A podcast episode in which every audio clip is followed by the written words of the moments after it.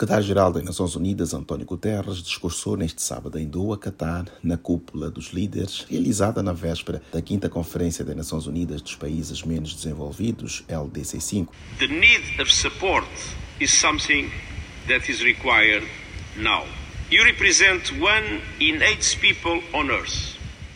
Para o líder da organização, o grupo de 46 nações carece de apoio adicional que deve ser exigido de imediato. António Guterres destacou que este conjunto de economias representa uma em cada oito pessoas do planeta. Ele elogiou esforços feitos pelas nações integrantes para alcançar e manter um nível mais avançado de desenvolvimento. No discurso, o secretário-geral advertiu que países menos desenvolvidos do mundo estão presos em círculos viciosos que dificultam seu avanço. Ele destacou que o mundo não pode permitir que estas economias recuem na escala de desenvolvimento após trabalharem tanto para escalá-la. Guterres observou que o sistema financeiro global foi projetado por países ricos, em grande parte para seu benefício. Da ONU News em Nova York, Eleutério Gavan.